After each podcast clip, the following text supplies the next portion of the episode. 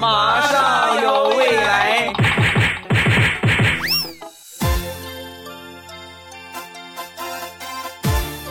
马上有未来，欢乐为你而来。我是未来，各位周五快乐，礼拜五一起来分享欢乐地笑话段子。本节目由喜马拉雅出品。开始我们今天的节目。有一天呢，儿子就问爸爸：“爸爸，都是降龙十八掌，你说是乔峰厉害呀，还是郭靖厉害呀？”说完之后，爸爸就沉默了。沉默一会儿，对他儿子就说：“两个人没在一个年代，武功咱不知道，但是我知道。”郭靖怕老婆，而乔峰一巴掌拍死了他的婆娘，所以谁厉害，你应该有数了吧？哦，那这么说的话，爸爸你也是个怂包啊，让我妈拿捏的服服帖帖的。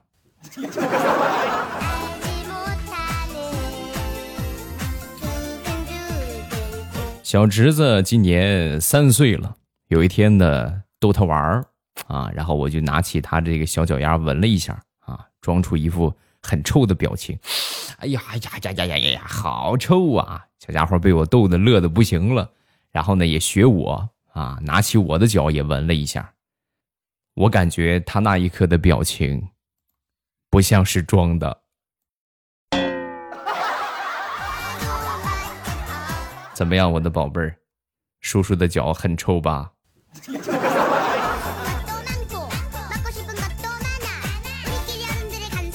正在上幼儿园的外甥啊，那天呢托我给他买玫瑰花啊，让我给他买八支玫瑰。他说他要送给他媳妇儿啊，把我气的。小小年纪啊，还学着早恋。但是你说孩子提一回要求不满足也不大合适。我就跟他说呀，我说宝贝儿，送女孩花儿啊，没有送八朵的，要么就送一朵，一心一意，对吧？一生一世，要么呢就送更多的一些。你送八朵是什么意思？哎呀，叔叔你就别管了，你就给我买就行了啊。然后我就给他买，等下午放学去接他，看到那一幕，我觉得真的弱爆了，同志们，这才是真正的小情种啊！八个小女孩围着我小外甥。然后我小外甥一人给了他们一朵花。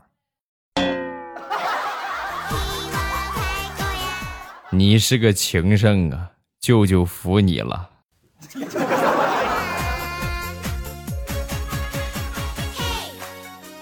再说我另外一个侄子，我那个侄子啊，考试考了全年级第四名啊。有一回这个期中考试，回到家之后把这个成绩给他爸一看啊，他爸当时。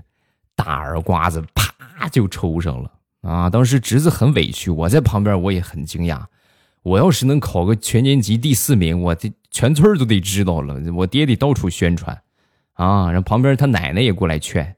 哎呀，你怎么回事啊？人家考第四名已经很不错了。想当初你上学的时候，你老师倒数第一的水平，你都没考过证书，第四名你打他干什么？啊，说完。这小侄子他爸，我那哥就说了：“这小屁孩儿从小学到初中，成绩从来就没出过倒数第三，一直都是倒数前三名。他能有本事考全年级第四？你说实话，怎么回事？”说完之后，小侄子很是委屈，一边哭一边说：“爸爸，对不起，我错了，这回超大了。”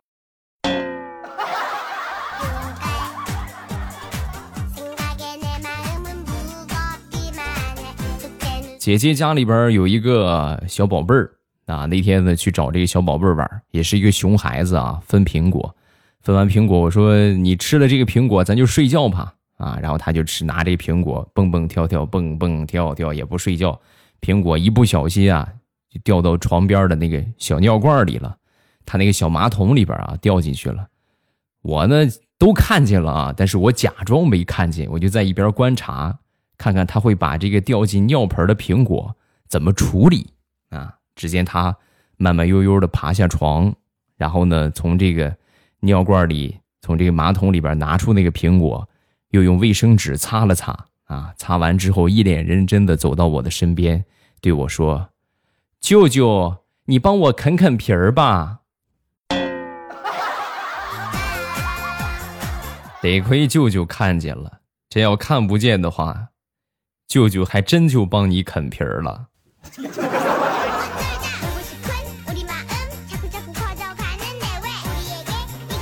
昨天晚上忙完已经很晚了，然后呢往回走，在路上看见一个小孩背着个书包，一个人在路上走，我当时 挺担心他的啊，小孩这这挺危险，然后我就一路悄悄的跟在他的后边啊，保护他。为了壮胆儿啊，我还特意捡了个棍子啊，拿了个棍子跟在他后边，往前走走走走走，走到一个偏僻的路口，小家伙突然停下来，然后转身扑通跪在地上。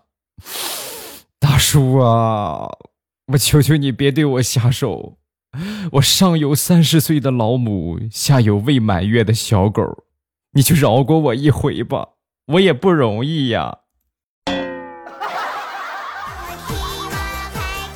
上有三十岁的老母，这倒还可以理解。下有未满月的小狗是什么鬼？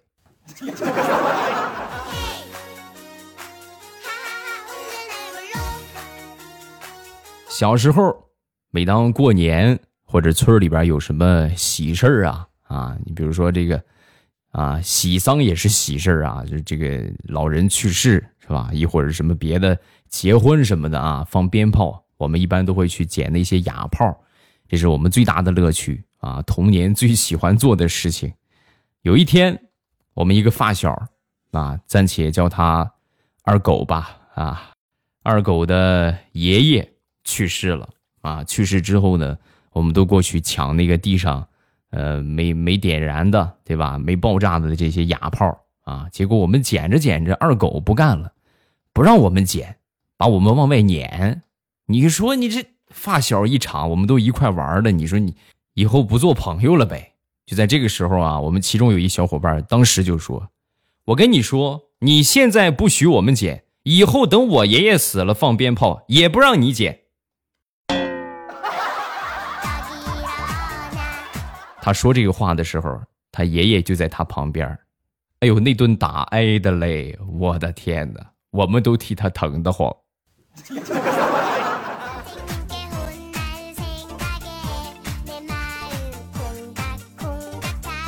小时候跟我们隔壁班的一个同学打架啊，然后那个同学呢比我壮，我打不过他，所以呢我就去喊了我六年级的表哥，然后他呢一看，哎呦叫了表哥了，这叫外援了，然后他就喊了他上初中的哥哥，我这表哥一看也不行啊，就把高中的哥哥也喊过来了，他表哥呢一看，呵喊高中，就把大学的哥哥也喊过来了，但是最后还是我们赢了。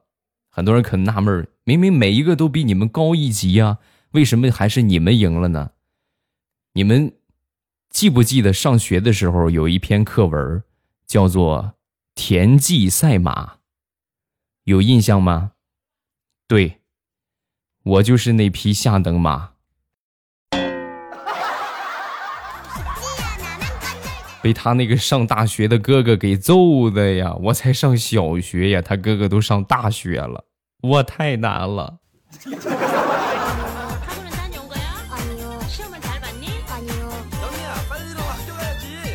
这已经不是我最悲催的一次经历了，还有更悲催的经历，再跟你们分享一个啊。小时候和我一个弟弟一块去偷桃子，很不幸被人家原主给抓住了，然后把我们送到老爸那个地方啊。我爸就说：“怎么回事啊？偷桃了是吧？”你们俩给我重新演一遍来，演一演当时的场景，我看看你们俩谁做错了。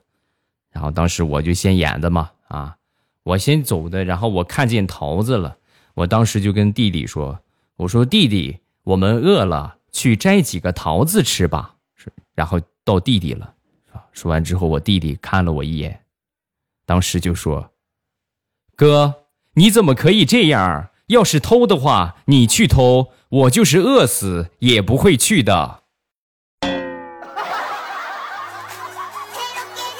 和平年代救了你呀！你这要是在战乱时期，你肯定是个叛徒。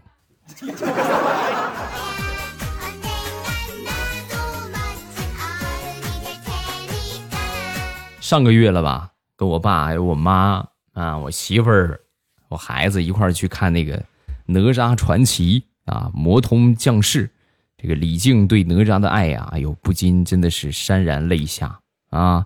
而且这个烟熏妆的这个哪吒也非常的可爱。看完之后走出电影院，我就问我爸，我说爸，如果我是哪吒，我从一个大肉球出来啊，然后顶着这个烟熏妆胡作非为，身为父亲的你会怎么办？啊，说，我爸当时好像有点心不在焉的样子，然后说：“烟烟熏妆，烟熏妆大肉球，烟熏大肉，烟熏烟熏肉，烟熏肉好吃啊，儿子，你把爸说馋了。你要真是那个东西的话，我就直接烤了你了，卷煎饼吃。”父皇，说好的。虎毒不食子呢。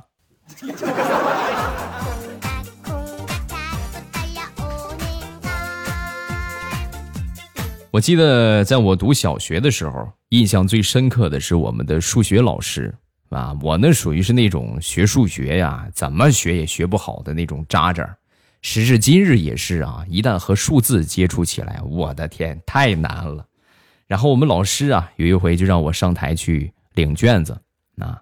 考了个个位数吧，上去站在老师面前，老师看了我好久，然后对我说：“未来呀，你知道吗？老师都不敢在你面前抽烟啊。”我说：“这那是为什么呢？因为老师害怕点燃你这个草包啊。”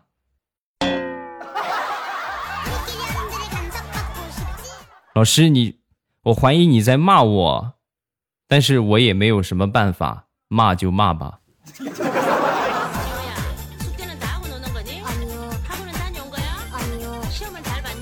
小明和小红的对话。小明说：“什么心机婊、绿茶婊？你知道什么婊最下贱吗？”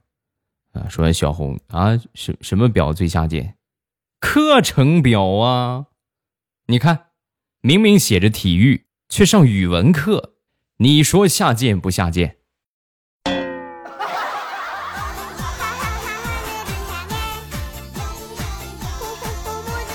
小学四年级，我前面这个同桌呀，是一个女生啊，学习成绩啊也算平平，但是她最好的是语文，而那回考试啊，引以为傲的语文，破天荒的考了八十七分，平时这都是考满分的，要么就是考个这个这个。九十分啊，是吧？九十多分啊，没有掉过九十分。哎呦，最拿手的语文考八十七，把他痛苦的嘞，趴在桌子上狂哭啊，不活了！我一看，我坐后边，那我我也很不是这不是滋味啊，对不对？因为毕竟我拉了他四年的小辫子了啊，有事没事我就拽一下，我就偷偷的拿着他的试卷，来到我们这个老师这个地方，因为我那回考试考了九十分，我的成绩比他还高一点啊。然后到了这个办公室之后呢，我就给老师看啊，我说老师，你看看他的这个试卷，他的语文成绩那么好，不可能考的比我还差，你帮我看一看啊。然后我们老师又仔细的看了看他的试卷，最后把八十七分改成了七十七分，然后把试卷递给了我。哎呀，得亏你提醒啊，确实有一道大题写错了，我没看到啊，七十七这个分对了。啊，你给他吧。怎么说呢？自从小学毕业之后啊，我们好像再也没有联系过，哪怕我们是一个村儿的。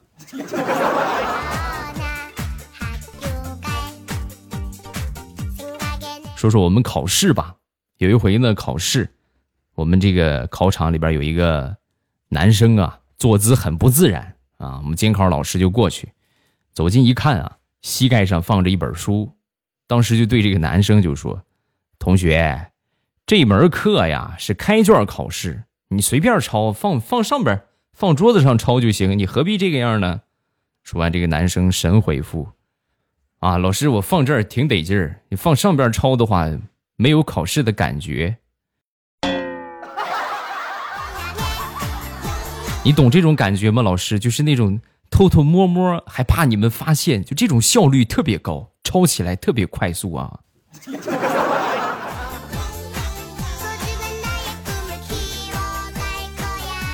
对于学渣来说啊，都经历过一个恐怖的考试瞬间。那就是别人都拿出计算器开始算题目了，而我根本不知道什么地方需要用到计算器。看着他们算的稀里哗啦，我一脸懵逼。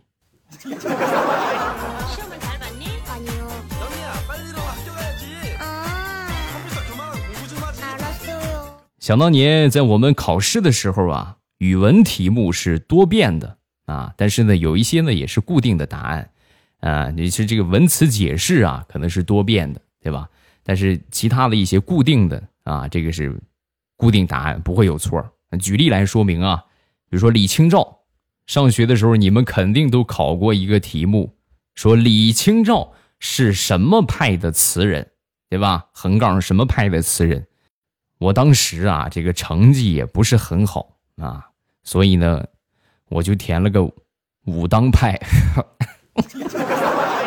然后等这个成绩出来之后啊，我们老师发试卷发试卷的时候特意说了一嘴：我们班有一个同学呀，这个答案很有性格啊，必须得请他家长来看一看。我一听到这个，我当时就蒙圈了，完了完了完了完了，这下可倒霉了啊！这下真是倒霉了。结果万万没想到，被请家长的不是我，而是我的同桌小胖子。咦，难不成还有比武当派更离谱的答案？我一看小胖子填的，李清照是蛋黄派词人。哎呀，怪不得你长这么胖啊，无时无刻不想着吃的呀。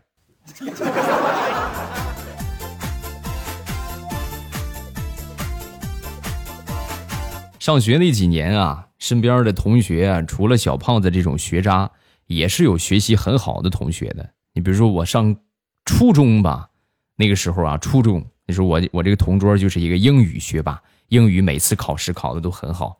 我就问他，我说怎么怎么能考试的时候这这个好好发挥一下呢？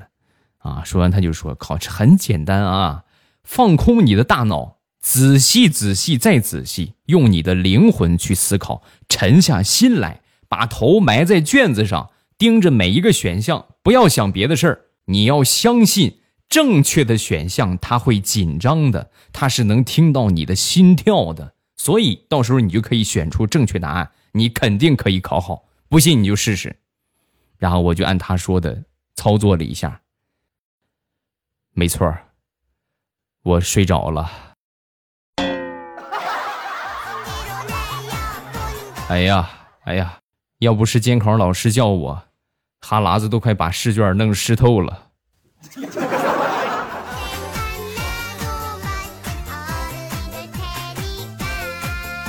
说说上高中吧，高中的时候啊，青春期，荷尔蒙泛滥啊，然后那时候呢也是开始青春懵懂，班上呢有一个喜欢的女神啊，喜欢这个人呢就想方设法的就。弄点他的东西啊！哎，你别想歪了啊！就是我偷偷的录下了他的声音，拿手机啊录下了之后呢，把它设成早晨起床的闹铃，自认为每天早上起来都有喜欢的人把你叫醒，一定会很幸福啊！你想，亲爱的，起床了。当然没录的是这个啊，他说的别的没有办法录，对吧？人家肯定不配合，偷偷的录的。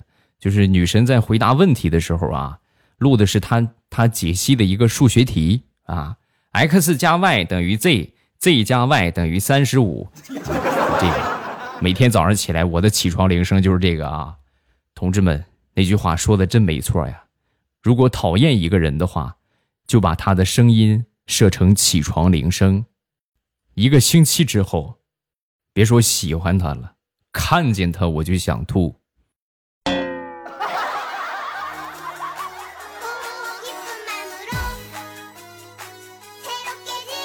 说说高考吧。高考的时候啊，几乎所有的家长都会说，考试结束之后啊，好好的检查检查试卷啊，好好检查检查，好吧？早做完还有时间的话，一定要检查检查。唯独我妈跟我说，写完了就赶紧提前交卷啊，赶紧出来，要不然堵车可厉害了。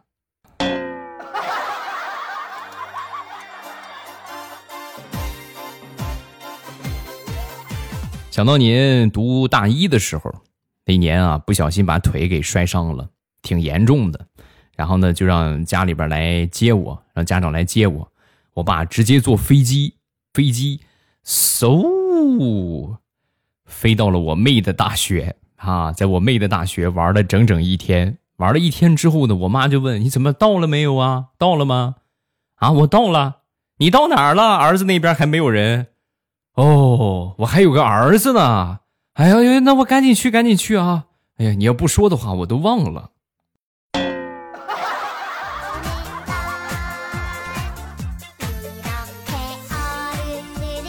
昨天有人敲门，打开门，门外边站着我一个大学校友，不是很熟啊，但是呢，能看得出来认识。一边纳闷儿怎么找到我的，一边请他进屋坐坐啊。然后他淡淡的说了一句：“啊，不做了，很忙。”哎呦，我当时感叹：“你看，成功人士工作就是忙啊。”然后他递给了我一盒东西，我推让着我说：“你干什么？来就来，就来就来呗，干嘛还带东西呀？”他愣了一下，然后看着我说：“大哥，这是你的快递，你签收一下吧。”哦，我还以为这是怎么老同学续前缘呢，啊，那是那我误会了啊。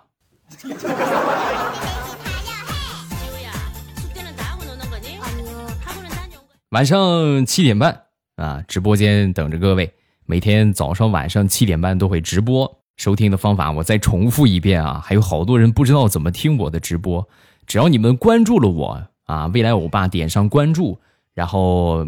到了这我说的这个时间点，早上八点之后吧，啊，晚上七点半之后，然后打开喜马拉雅，点我听，啊，最上边你会看到我那个头像啊，显示直播中，一点我的头像，直接就可以进到直播间了，很简单，很方便啊。风里雨里，未来欧巴在直播间等你，晚上七点半，不见不散哟，记得双击么么哒。喜马拉雅，听我想听。